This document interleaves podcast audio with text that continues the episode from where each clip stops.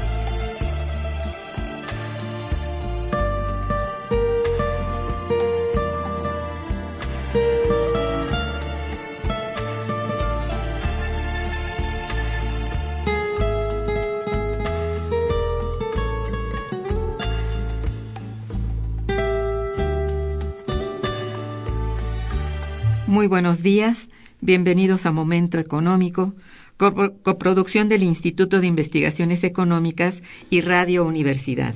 Les saluda Irma Manrique, investigadora del Instituto de Investigaciones Económicas, transmitiendo desde las instalaciones de Radio Universidad Nacional Autónoma de México.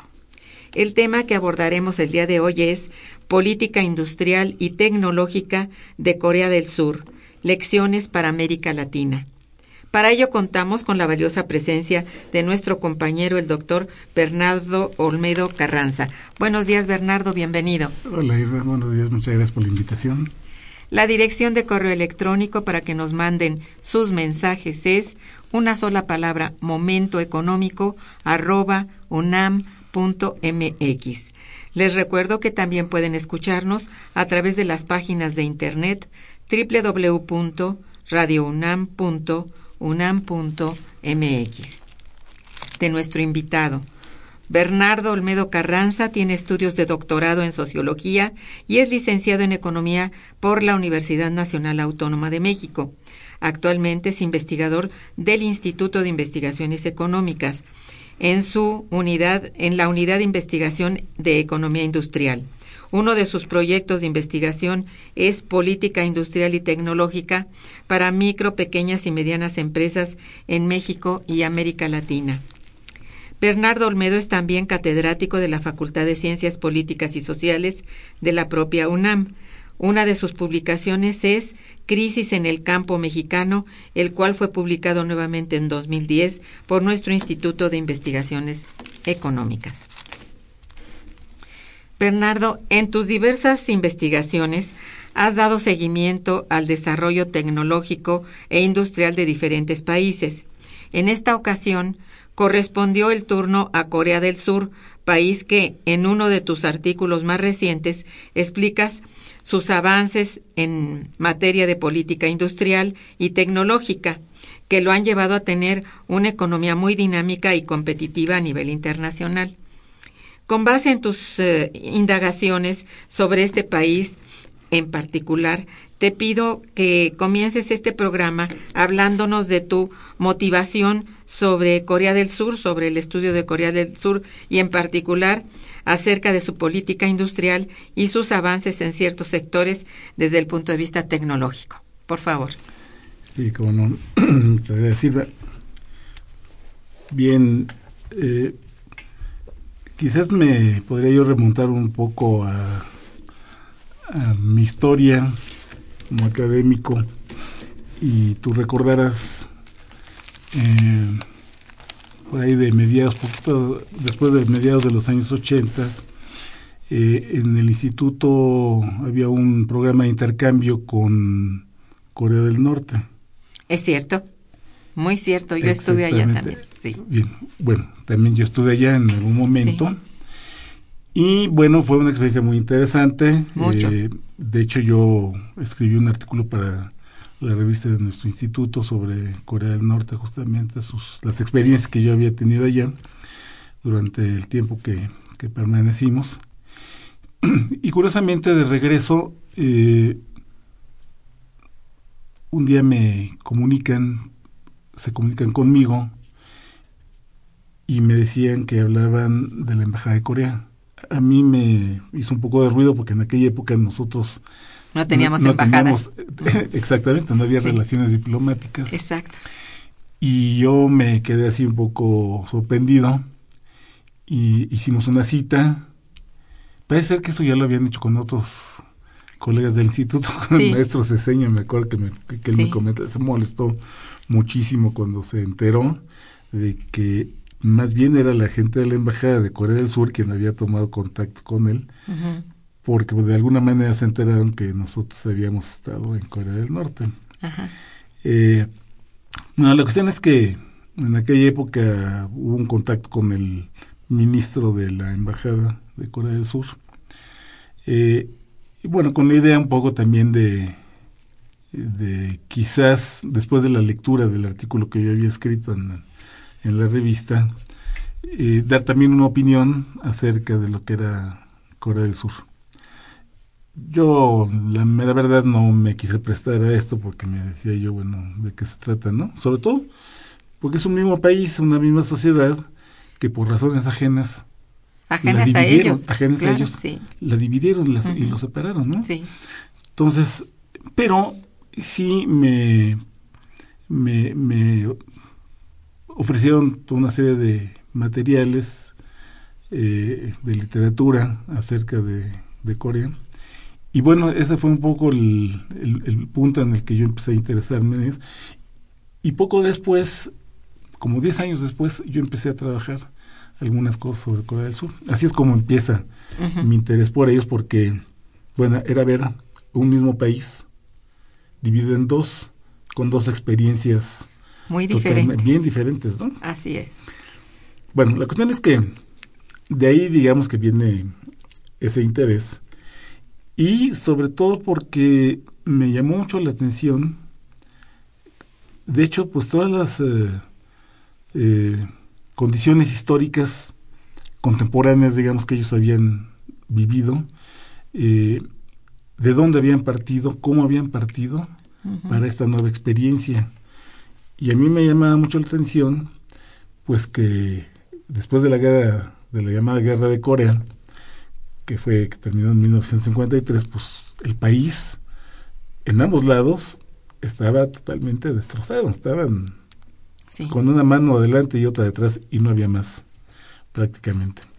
Ciertamente la parte del sur estaba de alguna manera protegida por los intereses norteamericanos, Sí. precisamente, ¿no? Sí.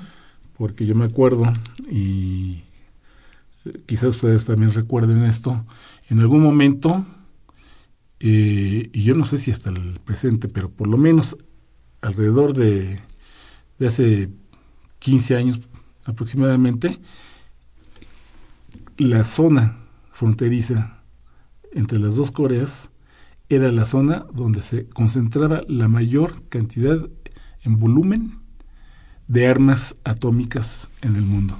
Es verdad. Es una cosa verdaderamente impresionante. ¿no? Impresionante, claro. Pero eran cosas que generalmente la gente no sabía. Es decir, es- estas- este tipo de cosas en la propaganda occidental pues se mantenían al margen. Claro. Eh, pero bueno, también por eso ese estar permanentemente en estado de pie de guerra de los coreanos del norte ante una posible amenaza de invasión, de ataque, en fin.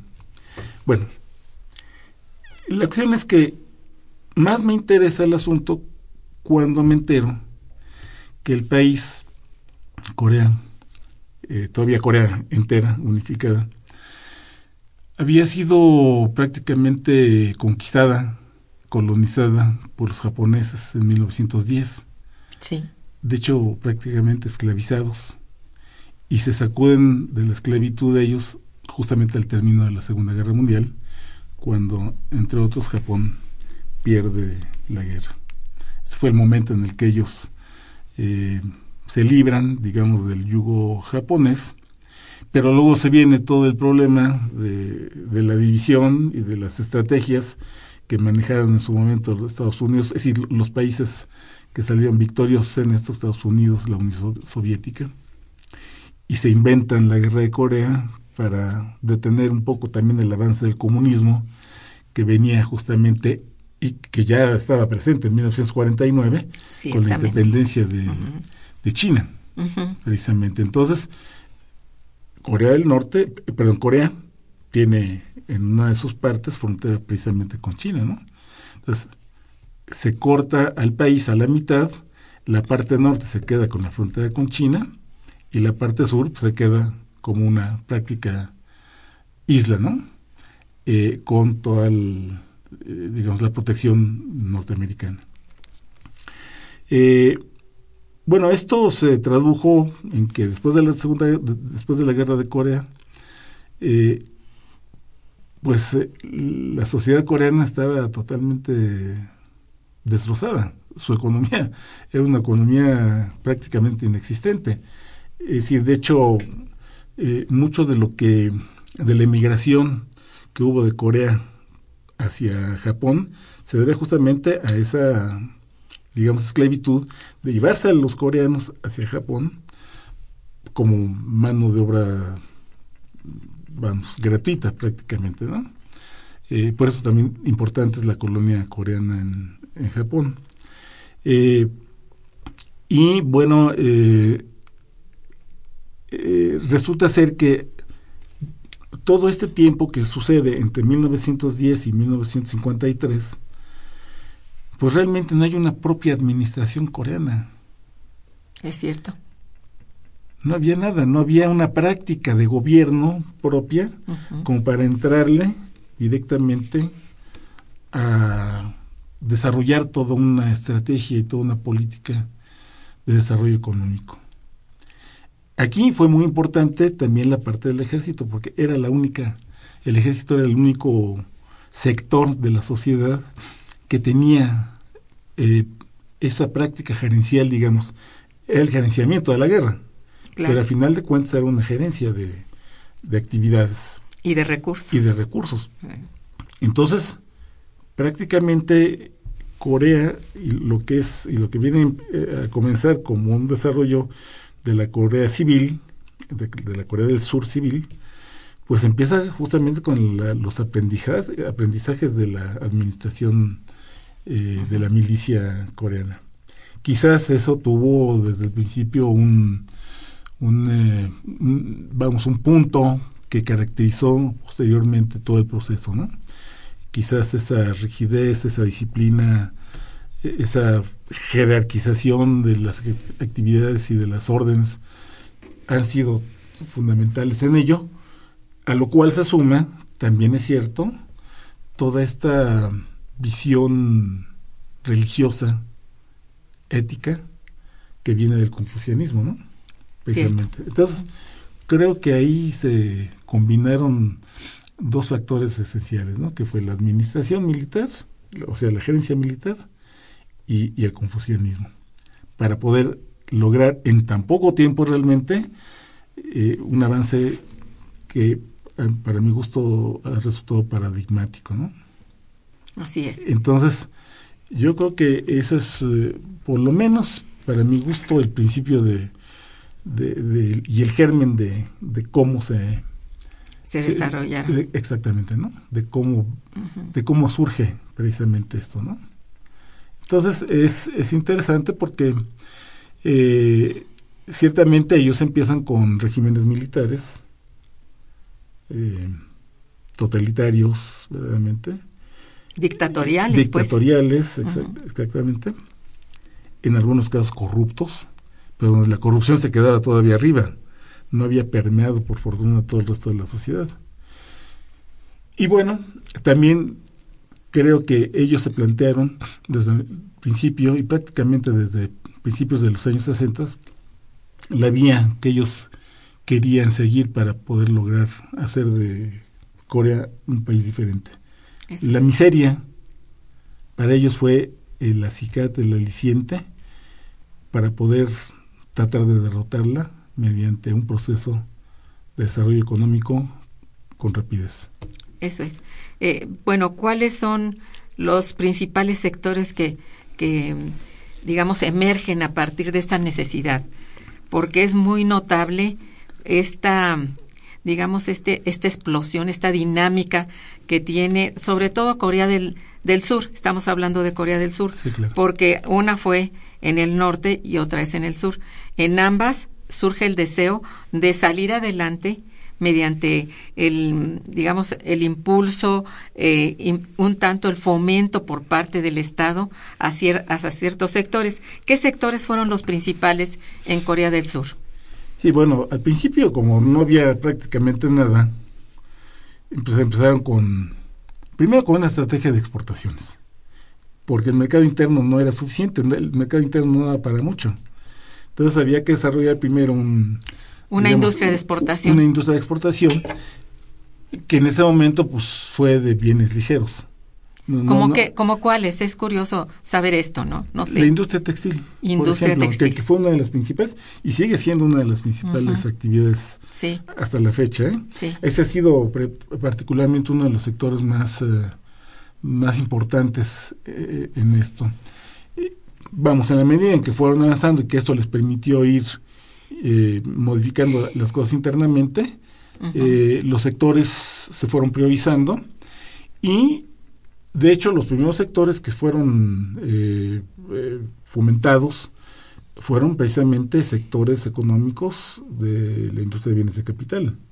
Y yo eso es muy importante. Eso es muy importante porque eh, si ellos hubieran quedado con industrias ligeras, como luego ya nos pasó a nosotros, este, difícilmente ellos hubieran podido emerger en otro sentido, ¿no? En cambio, sabemos que las industrias de bienes de capital tienen una rama sobre el resto de la economía muy importante, un arrastre importantísimo. Claro, es la base, digamos. Exactamente. Si, si una economía no desarrolla una industria propia de bienes de capital, ten la seguridad, como nos ha sucedido a nosotros, que seremos eh, economías totalmente dependientes. Desarrollaron, por decir así, en la industria del hierro y el acero. Sí. Fue esta la principal, ¿verdad? Exactamente, fue la industria siderúrgica, la, la, industria de producción de maquinaria.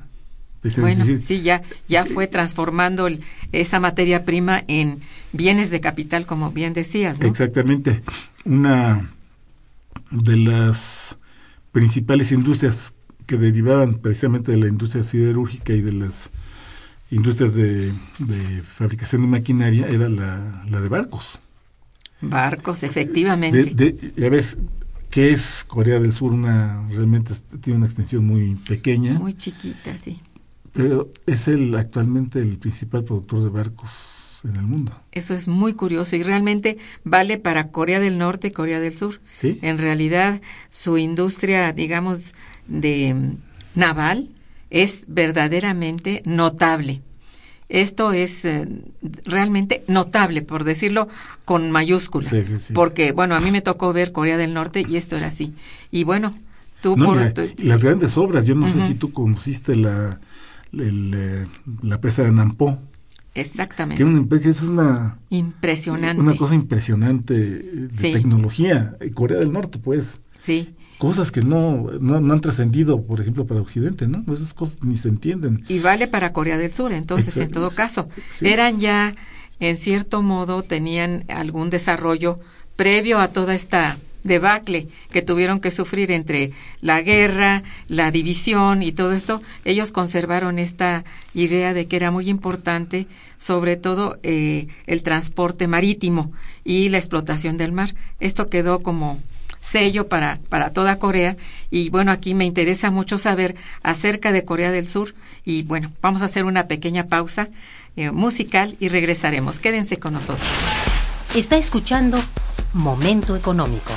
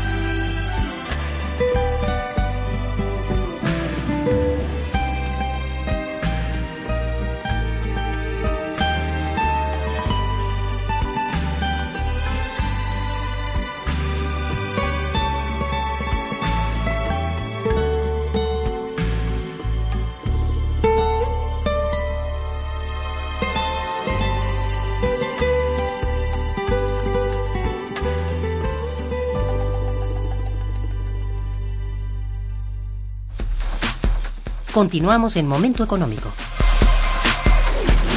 Siendo así, bueno, este, ¿por qué consideras tú que el avance en dichos sectores de Corea del Sur son un aprendizaje para América Latina? Aquí brinco pues al, al ejemplo que puede ser para América Latina este inicio, este boom, digamos, de la industrialización coreana.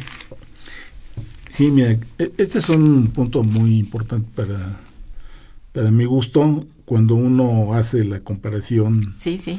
eh, de, y no solamente de Corea, sino en general del sudeste asiático, de varios de los países del sudeste asiático, y la experiencia latinoamericana Sí. en los mismos periodos.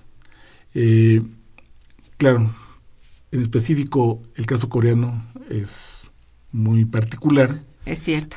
totalmente, y vamos ubicándonos después de la Segunda Guerra Mundial. Es decir, prácticamente la economía latinoamericana se vio beneficiada con la incursión de los Estados Unidos en la, en la Segunda Guerra. Porque los Estados Unidos tuvieron que reconvertir su economía civil en una economía de guerra y entonces empezaron a demandar toda una serie de insumos que ya no estaban fabricando o produciendo desde el producto de campo hasta eh, insumos para Sí. la industria manufacturera de guerra. Entonces, América Latina le fue bastante bien, a nosotros nos fue muy bien. Fue la época en que después México se embarca en un proceso de industrialización con las características que luego conocemos y que se amplifica y que se difunde prácticamente en toda América Latina, que es el proceso de indu- du- industrialización a través de esta estrategia de sustitución de importaciones. Que dicho sea de paso, pues fue una política que también los coreanos aplicaron en su momento. Sí, sí. Es decir, este eh, trataron de de alguna manera de empezar a desarrollar eh, internamente una propia política, pero también pasaron por la fase de la maquila, porque para ellos la maquila, como lo fue prácticamente para todo el sudeste asiático, para mismo Japón, fue un paso de aprendizaje eh, al, de alguna manera, realizar lo que en aquella época se llamaba ingeniería inversa. Es decir, siendo maquiladoras de empresas transnacionales, eh, lo que hicieron fue empezar a desmenuzar, digamos, los productos que ellos estaban ensamblando para las transnacionales, ¿no? Claro. por ejemplo, los televisores. Entonces, bueno, era empezar a deshacer la máquina para irla A desensamblar, ¿no? A desensamblar exactamente para conocerla. Luego, entrar a un proceso de imitación con propias marcas y luego ya generar nuevo valor agregado con aplicaciones eh, nuevas en digamos aplicando avances tecnológicos ¿no? y innovaciones eh, eh, ese fue un, po- un poco el proceso eh, que, que nosotros falló totalmente. Entonces nosotros nada más nos quedamos en el plan de la maquiladora y así seguimos. Entonces nosotros eh, por un lado me refiero a nosotros a México y América Latina nos embarcamos en un proceso pues que no nos dejó mayor cosa. Bueno tampoco eh, quisiera matizarlo No, porque no fue toda la época Sí. fue toda la época ciertamente en el caso mexicano muy particularmente que se generó toda la gran industria de bienes de capital Sí, sí. ciertamente no Sí, sí tuvo. Eh, y pero que llega el neoliberalismo con la crisis, con la crisis financiera de principios de los ochentas y todo eso se destruye con una Así es. facilidad impresionante se privatiza mucho de eso desaparece y entonces nos embarcamos en ese proceso de maquila que hasta ahora nos caracteriza Es la predominante, claro, sí. A ver, aquí en este, en este proceso volvemos un poco a la cuestión coreana como ejemplo. sí Eh, eh, el ejemplo de Corea es muy interesante y de hecho es emulado por casi todo el mundo porque se trata de una intervención del Estado verdaderamente importante. Es decir, aquí el Estado constituye la base para poder avanzar en la industrialización. Es así, ¿no? Claro. También para Corea. Claro, claro. Entonces, esto eh, en ese momento que sucede en Corea, ¿vale para todos los países? mira ¿Crees tú esto que, que fue, digamos, era, era una constante a nivel general o era mucho más importante para Asia que para América Latina. ¿Cómo lo ves? Porque es interesante echar una mirada retrospectiva y saber cómo era pues el, el carácter del Estado en ambos lados, digamos, del Pacífico, por decir así. Mira, yo creo que es válido para todo el mundo. Sí. Claro, el momento histórico fue diferente, las condiciones. Por eso estaba yo haciendo referencia hace un momento de cuál era, la, situación de América Latina durante la guerra y, todavía la posguerra, hasta más o menos mediados de los años 60, donde todavía nos alcanzaban esos beneficios. Nuestro país, durante todo ese proceso, vio una clase media emergente muy importante. Eh, por el otro lado, volteamos hacia Corea, pues ¿cuál clase media? No había nada. No, existía, ¿no? O sea, había miseria, había pobreza sí. extrema. Entonces, eh, como que en ese momento, ubicados, si uno los compara en el tiempo, las necesidades parecieran ser diferentes. Mientras que para unos era todavía este, vivir en el ensueño de los beneficios que nos había dejado la Segunda Guerra Mundial, de tener una clase media eh, emergente y creciente, eh, Tú recordarás las tasas de inflación en aquella época muy bajas. Eh, las tasas de, premio al ahorro eran bastante altas en comparación. Eh, yo me acuerdo porque yo ahorraba desde pequeño y me acuerdo de las tasas de interés que pagaban las tarjetas de ahorro en aquella época. Teníamos un, una tasa de crecimiento impresionante, ¿no? Sí. Es decir, se sentía que había cierto nivel de prosperidad importante no, nosotros no habíamos emergido de la nada desde ese momento. Lo tuvimos en el momento de la revolución. Ese fue otro momento histórico. Pero bueno, estamos hablando de, comparar situaciones en un mismo momento. En etapas, digamos, parecidas. Exacto. En cambio, en el caso de, los coreanos, ellos estaban como en cero. En cero, prácticamente. Entonces, para ellos era una urgencia empezar a comenzar a generar una economía propia. Exacto. Sí, yo, yo, hablaba de lo del Estado porque, mira, es eh, curioso que fue un papel de intervención, pero una intervención muy distinta. Tú ya lo señalaste aquí. No era lo mismo la intervención del Estado a partir de una constitución política del 17, etcétera, que estaba y además amparada posteriormente por el fin de la Segunda Guerra posteriormente, ¿no?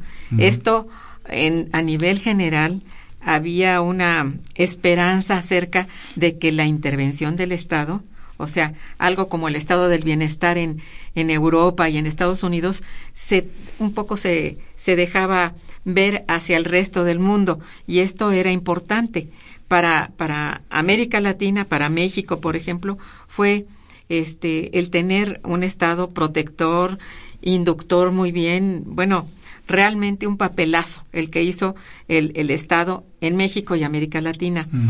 Pero el que hizo en esos países, estoy refiriendo a las dos Coreas, fue de verdadero soporte y además de un soporte, y ya lo mencionabas tú, de orden militar, de administración militar, que era pero de una disciplina sine qua non, o sea, así se hace y así, así se va a, a dejar planteado y nadie se puede salir por los márgenes.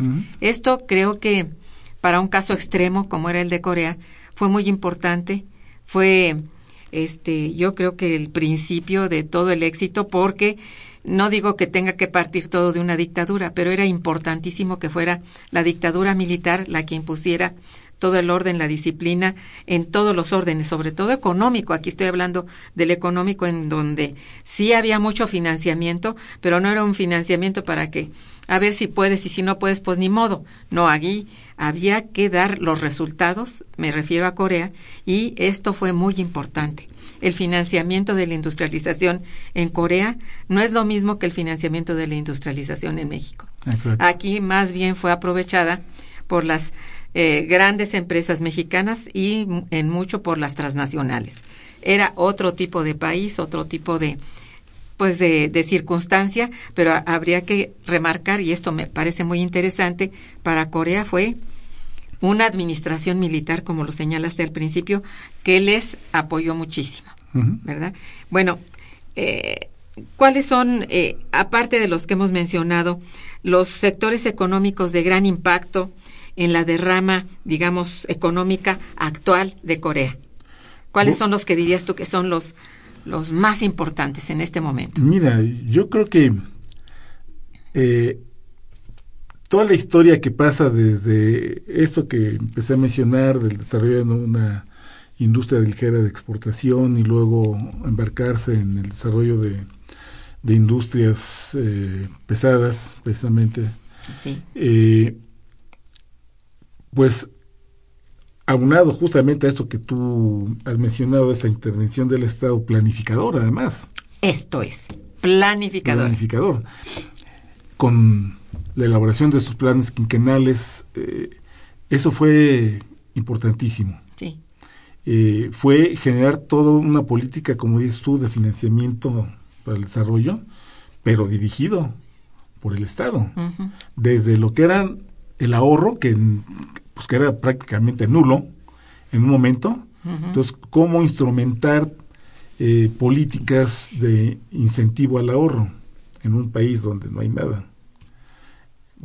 Eh, luego, cómo gestionar prácticamente y regular directamente todo eh, el financiamiento para el desarrollo sí, sí. que eso es y fue y ha sido uno de, los- de las claves. Ciertamente, eh, muchas de las cosas, muchas de las políticas y muchos de los instrumentos aplicados en su momento también llegaron a generar ciertos problemas, como fue el problema de, de, de la crisis financiera que tuvieron en 1997, 1998. Sí, ya, pero ya es muy acá, ¿no? Ya es muy acá. Sí. Pero eso marca también un cambio en las prioridades Sí, eh, digamos, eh, de la industria manufacturera. sí. Eh, digamos que es un momento en el que ellos, el gobierno coreano, ve la necesidad de hacer una depuración, de hacer una revisión de todas las estrategias que había llevado a cabo y se viene toda una reestructuración de los grandes grupos que, que habían sido los que habían jalado y arrastrado todo el resto de la economía, ¿no? Que eran los Sí. Sí, precisamente después de, de- de la crisis financiera, que de alguna manera se desató también por ciertos excesos y cierta protección, eh, digamos que eh, eh, excesiva, eh, el gobierno determinó que de- debería haber una reestructuración de los mismos grupos. sí, y entonces, eh, esta reestructuración se llevó a cabo bajo la línea de incorporar nuevas actividades que incluso nunca antes habían tocado, ¿no? Claro, eh, este financiamiento, esta política de financiamiento del Estado lo que hizo fue generar una especie de competencia interna entre las empresas porque la política de financiamiento se manejaba en términos de resultados. sí. Si, si tú cumples lo que me estás prometiendo, sigue el financiamiento. Era un control absoluto del, del recurso. Exacto. Sí. Si no, te quedas al lado. Así es. Esto fue muy importante. Vamos a hacer una nueva pausa musical y regresaremos. Quédense con nosotros. Está escuchando Momento Económico por Radio UNAM. you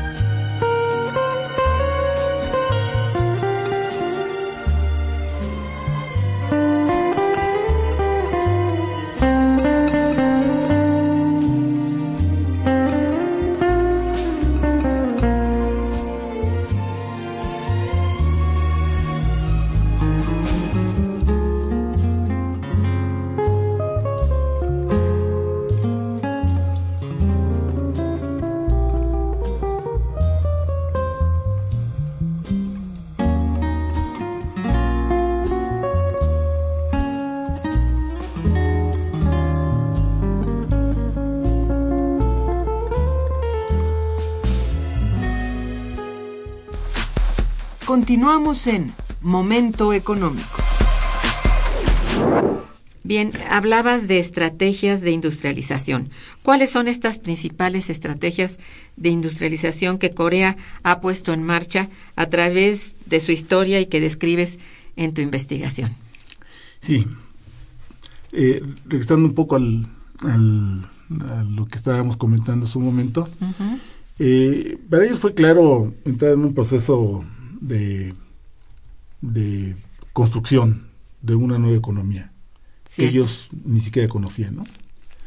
Eh, pero también sobre la base de que la economía industrial era la base sobre la cual tenían que descansar el resto de las de los sectores de la economía. Algo que se les ha olvidado a todos eh, eh, actualmente.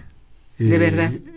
Porque pues, la preponderancia del, y la financiarización de la economía eh, parece ser que nubló la vista de, todos los gobernantes y hasta de muchos de los eh, intelectuales que se han dedicado al asunto y se olvidaron que la economía industrial es fundamental en el desarrollo de un país eh, y no precisamente los sectores financieros, ¿no? Sí, claro que forman y una parte y hay una cierta vinculación y no, claro, es muy importante. pero, pero, ¿de dónde, en dónde se genera la riqueza si no es ahí? Ah, efectivamente, lo has dicho con mucha verdad. Entonces, Eso es cierto. Lo mismo que en el campo. Pero bueno, estamos, hablando ahora, aunque no hay que olvidar nunca siempre que hay una íntima vinculación entre industria y campo. Es, es, impresionante la forma en cómo eh, la historia del desarrollo económico de los países contemporáneos, pues descansa fundamentalmente en el desarrollo de una agricultura. Sí, el, el sector primario llamado no, no de balde primario, porque es el que comienza realmente a hacer grande la economía de los países, bueno, es a partir del sector primario. Exactamente. Sí, y, y bueno, ahí está el ejemplo de los países altamente industrializados que tienen un fuerte sector primario, es decir, una agricultura, ganadería, este, todo lo que es el sector primario, forestal, todo eso, ellos son muy poderosos en estos terrenos y no lo han abandonado. Es decir, han avanzado al siguiente, eh, digamos, a la, a la siguiente parte de la economía, al siguiente avance histórico que es la industrialización, la industria manufacturera, pero sin olvidar el sector primario. Exacto, El error de países como México ha sido dejar rezagado el sector primario y no haber mm, pensado que ese fue el apoyo para avanzar en el sector secundario industrial manufacturero y este dejarlo verdaderamente abandonado. Y esto ha sido pues gravísimo para México, por ejemplo.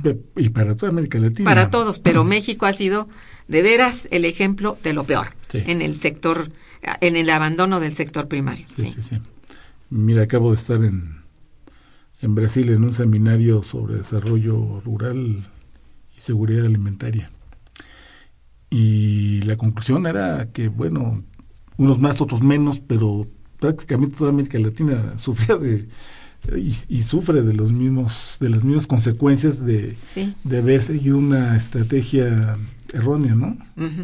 Y donde el campo se quedó a un lado, todo el desarrollo rural se quedó a un lado. Eh, pero tampoco se le dio el gran énfasis a, la industria. Vamos, matizando, ¿no? Brasil ha hecho cosas enormes. Yo creo que sí. Y hay países como Argentina que tampoco se han olvidado de su, sector primario. Exactamente.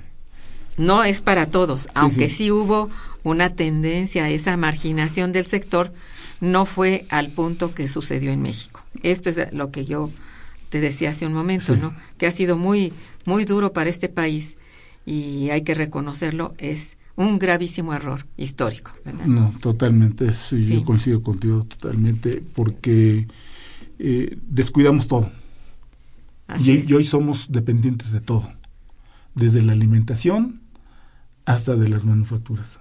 No tenemos una industria fuerte propia. Somos tenemos y sufrimos la gran paradoja de ser la economía exportadora más exitosa de América Latina, donde exportamos mercancías que no son nuestras. Pero exportamos, eso, entre comillas. Exactamente. Exportamos como mediadores, pero Eh, no son nuestras No exportaciones. son. Entonces, por tanto, no ha habido una agregación de valor al proceso de maquila que se Bueno, realiza en México. que es la mano de obra, sí hay, Bueno, pero sí. mal reconocida, mal pagada y la cola, digamos, realmente en la cadena de valor. Sí. Sí, sí, la, la verdad es que es una cosa eh, horrorosa y, y lo que uno no entiende es cómo después de conocer tantas experiencias exitosas no se hace nada.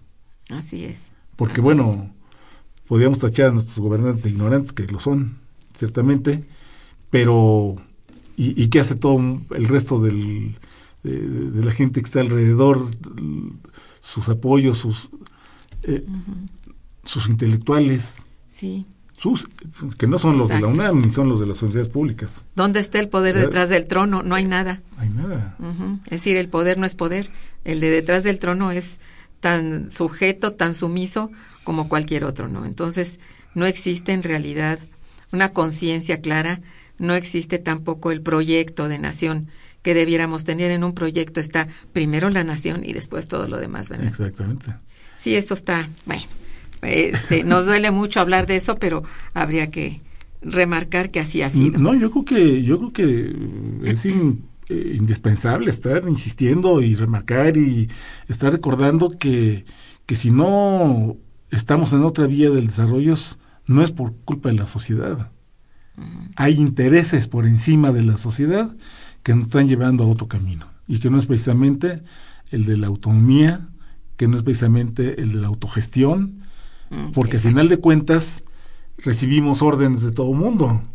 Recibimos órdenes del Fondo Monetario Internacional, del Banco Mundial, de los gobiernos de los países ricos que tienen sus inversiones en nuestros países, de la banca internacional que está transnacionalizada prácticamente en un 90%, eh, que ellos decidan al final de cuentas a dónde se va el financiamiento. Sí, bueno. No, no, e- es así la cara totalmente contraria de lo que sucedió en, en Corea. A- es así de sencillo. Esta es la cosa, ¿no? Habría que hacer la comparación en todos esos órdenes, ¿no?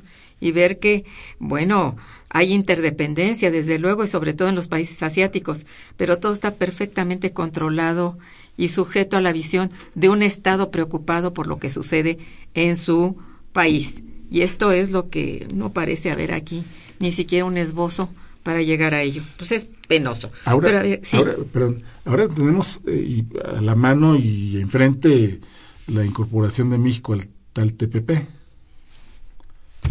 que Bueno. nos dicen que nos va a beneficiar. Pues, ¿De dónde?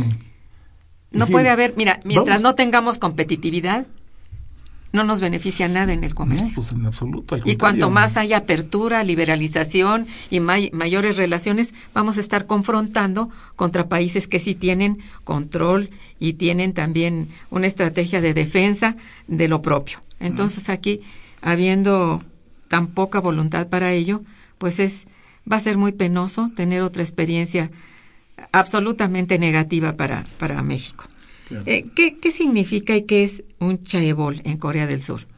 El Chebol son estos grandes grupos industriales que se formaron precisamente al amparo de, del gobierno coreano como las unidades que iban a final de cuentas a generar el, avance eh, industrial, el avance tecnológico y que de alguna manera tendrían aquellas eh, eh, entidades económicas que iban a jalar al resto de la economía, las micro, pequeñas y medianas empresas, en la consecución de sus propios fines.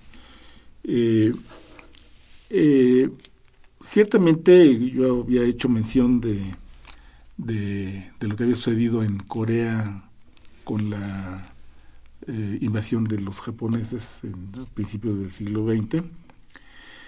Y bueno, tú sabes siempre, eh, cuando hay este tipo de cosas, ciertamente Corea era una colonia feu- feudal antes de eso.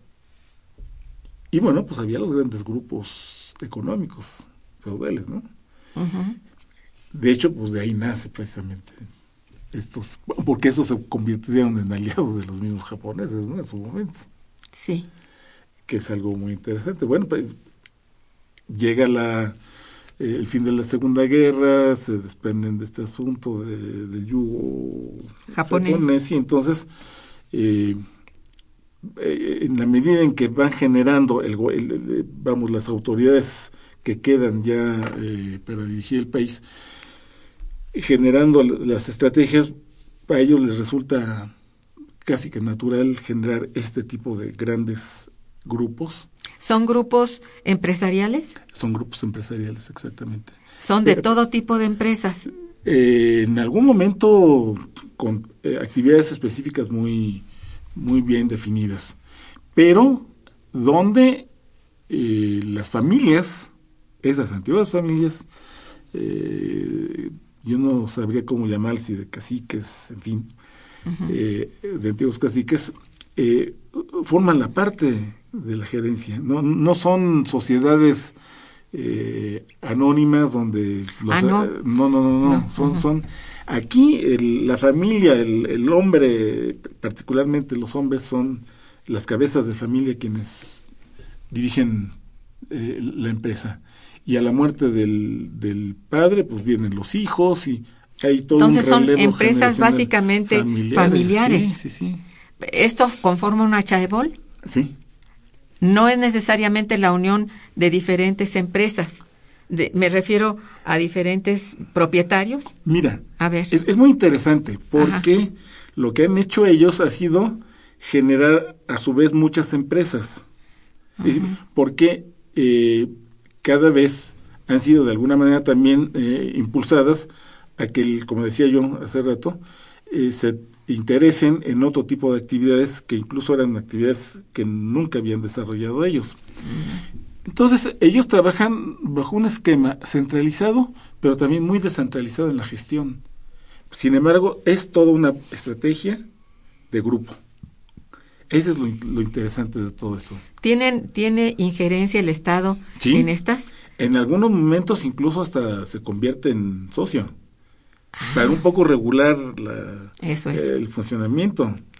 Y luego, ahora, sin, sin, sin, la mano del Estado, como dices tú, esto no hubiera sido posible. Entonces, en mucho, digamos, tienen la eso es, la disciplina que el propio Estado a través de su propio marco jurídico y regulatorio puede hacer para hacer que la economía en su conjunto marche.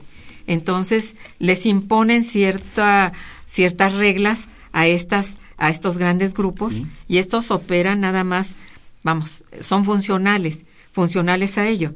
E, este, lo que hacen es trabajar, producir, comerciar, distribuir, etcétera, pero bajo el ojo de la política industrial del gobierno. Es esto.